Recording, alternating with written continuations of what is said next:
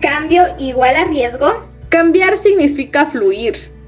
Podemos medir el flujo del calor o el cambio molecular. Las cosas están en movimiento. El riesgo implica ganar o perder. Si ponemos algo en juego, puede que obtengamos buenos resultados, como también puede que no.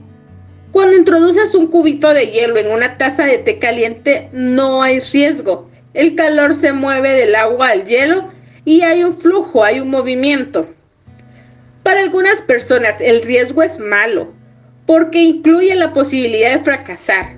Puede que no sea más que un fracaso temporal, pero eso no importa mucho si la simple idea nos hace cerrarnos en banda. De modo que para algunos riesgo es igual a fracaso. Es como decir que si te arriesgas tarde o temprano fracasarás.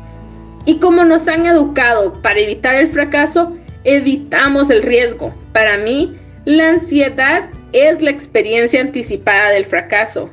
Y si empezar un proyecto te provoca ansiedad, obviamente asociarás el riesgo con el fracaso. Con el tiempo, la gente también ha empezado a confundir el cambio con el riesgo. Hemos llegado a la conclusión de que si las cosas cambian, si hay movimiento, entonces también hay riesgo. De manera que aquellos que temen el riesgo empiezan a temer también cualquier tipo de movimiento la gente actúa como si el flujo, el movimiento de personas o de ideas o incluso de cualquier otra cosa que sea imprescindible nos expusiera al riesgo y este a su vez nos expusiera al fracaso. A estas personas les aterran las colisiones de modo que evitan el movimiento. Pero están cometiendo dos errores. Primero, han asumido que el riesgo es algo malo y segundo, han confundido riesgo y cambio y han llegado a la conclusión de que el movimiento también es malo. No me sorprende comprobar que muchas de estas personas están estancadas, estancadas en el status quo, en la defensa de su posición en el mercado, en la preparación que han recibido y sin la voluntad de ir más allá.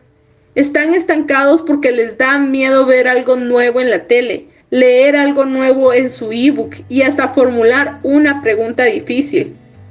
Nada de esto sería importante si no fuera porque ahora el mundo entero está en permanente cambio. Si tu proyecto no se mueve en comparación con el resto del mundo, estarás en verdad retrocediendo. Como una roca en un río que fluye, puede que tú estés quieto, pero como estás rodeado de movimiento, las colisiones son inevitables. La ironía para aquellas personas que prefieren la ausencia de movimiento es que el tronco que se deja llevar río abajo sufre menos turbulencias que la roca. Se está moviendo, está cambiando, pero en comparación con el río que lo rodea, está relativamente tranquilo. La economía exige movimiento y movimiento no es igual a riesgo. De hecho, es la razón por la que estamos aquí. Recordemos que somos por naturaleza seres en estado de cambio y nacimos para ello.